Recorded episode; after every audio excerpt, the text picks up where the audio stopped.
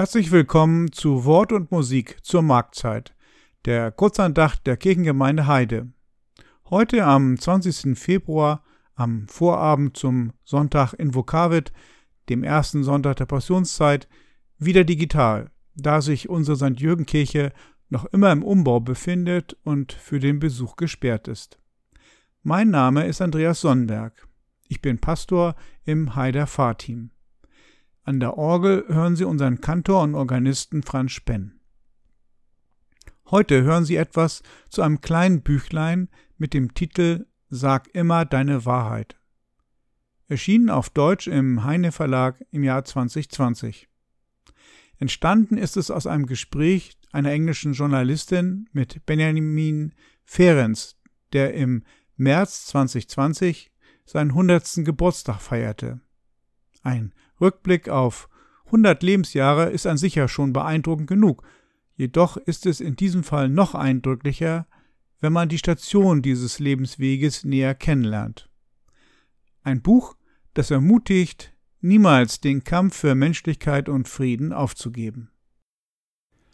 Lassen Sie uns im Wechsel ein Gebet sprechen. Herr, meine Zeit steht in deinen Händen. Hilf mir durch deine Güte.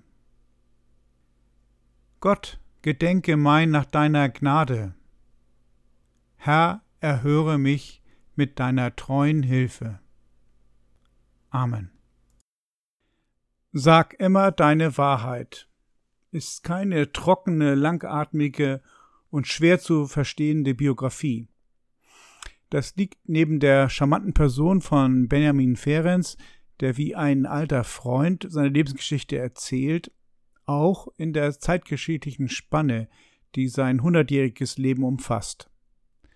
Geboren 1920 in Transsilvanien, heute zu Rumänien gehörend, emigrierte seine Familie mit ihm als Baby nach Amerika, in das sogenannte Land der unbegrenzten Möglichkeiten. Die waren dann anfänglich eher sehr begrenzt, weil seine Eltern als arme jüdische Einwanderer aus Osteuropa auf der untersten Stufe der amerikanischen Gesellschaft begann. Er wächst in einem berüchtigten Viertel New Yorks auf, in dem die Chance auf eine kriminelle Karriere eher groß war. Er entscheidet sich dagegen, auch weil er von kleiner körperlichen Statur ist. Stattdessen lernt er hart, besucht die Highschool und dann das College, was er nur durch großen Fleiß und noch viel größeres Durchsetzungsvermögen und einem fast schon eisernen Willen gegen alle Widrigkeiten schafft.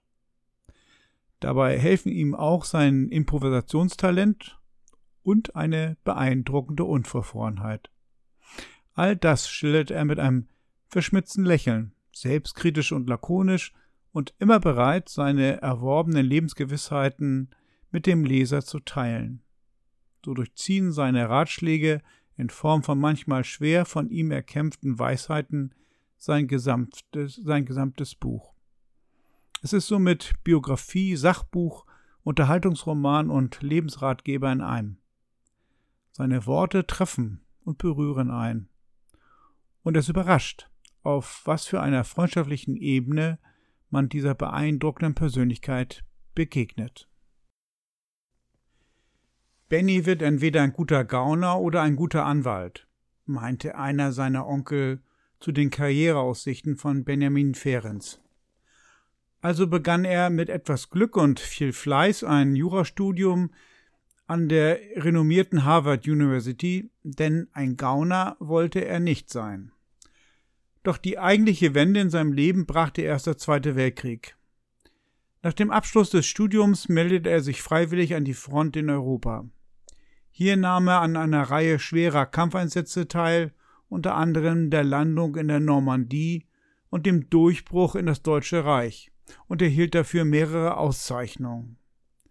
Aber er war ein durchaus widerspenstiger Soldat, der eigenes Denken vor Befehlsgehorsam stellte, sehr zum Missfallen seiner Vorgesetzten. Während des alliierten Vormarsches ins Reichgebiet mehrten sich die Anzeichen für deutsche Kriegsgräuel. Mit deren Aufklärung und Verfolgung wurde Benjamin Ferenc beauftragt, oft im Alleingang. Dann wurden immer mehr Konzentrationslager befreit und das Ausmaß und der Schrecken der Nazi-Vernichtungsmaschinerie wurde offenbar. Wer waren die Verantwortlichen und wie konnte man ihrer habhaft werden? In der Folge ermittelte Benjamin Ferenc in den befreiten Konzentrationslagern wegen Kriegsverbrechen. Als es denn darum ging, die Täter vor Gericht zu stellen und in einer ganz neuen Form Recht zu sprechen, war er der Mann der Stunde. Ferenc war einer der Chefankläger bei den Nürnberger Prozessen 1946, leitete dann Bemühungen um die Rückgabe gestohlenen Eigentums an die Holocaust-Überlebenden und nahm an den Reparationsverhandlungen zwischen der BRD und dem Staat Israel teil. Der Sohn armer jüdischer Migranten in den USA wurde so zum Zeugen des Unsagbaren, dass Menschen einander anzutun in der Lage sind. Dennoch verlor er nie den Glauben an die Befähigung des Menschen zum Guten. Sein Optimismus und sein Scharfsinn, seine Dankbarkeit und Demut beim Blick auf ein erfülltes Leben, seine tiefe Überzeugung, im Kampf für eine menschenwürdige Welt das Richtige zu tun, sein, seine Energie und sein Humor, davon erzählt seine zutiefst persönliche Autobiografie. Unermüdlich hat er sich auch danach weiter für eine gerechte und friedliche Welt eingesetzt. Er hat einen inneren Kompass der Menschlichkeit, der Gerechtigkeit und der Aufarbeitung zu dienen und dies den nachkommenden Generationen beizubringen, damit das, was er erlebt hat, sich nicht nochmals wiederholen möge. Dies führt auch dazu, dass er an der Etablierung des Internationalen Strafgerichtshofs in Den Haag maßgeblich beteiligt war. Er hat vier Kinder mit seiner kürzlich verstorbenen Ehefrau Gertrude, die beide über 80 Jahre ein Paar waren. Er lebt derzeit in den USA im Staat Florida. Mein Fazit. Es ist ein Buch, das Mut macht, dass es sich trotz aller Widrigkeiten gerade durch die Pandemie und im Leben weiterzumachen lohnt, damit es gut werden kann. Seine Lebenslehren geben Hoffnung und Zuversicht auf eine bessere Welt. Gefragt, welche drei Ratschläge er jungen Leuten geben würde, zögert er keine Sekunde lang, so schreibt er im Buch. Das ist einfach, sagt er. Erstens, gib niemals auf. Zweitens, gib niemals auf. Und drittens, gib niemals auf. Diesem Lebensmotto ist er durch zehn Jahrzehnte hindurch treu geblieben. Amen.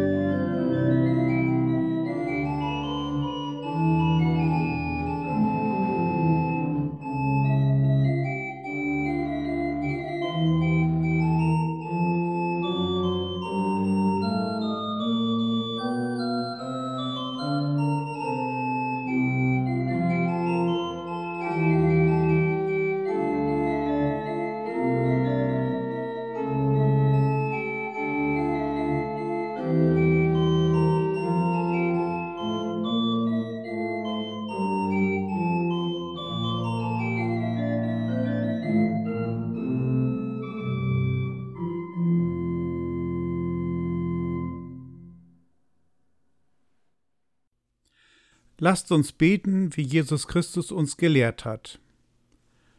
Vater unser im Himmel, geheiligt werde dein Name, dein Reich komme, dein Wille geschehe, wie im Himmel, so auf Erden.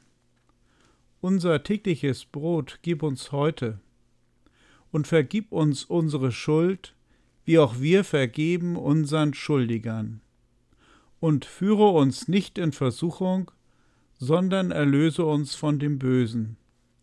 Denn dein ist das Reich und die Kraft und die Herrlichkeit in Ewigkeit. Amen. Und zum Schluss empfangt Gottes Segen.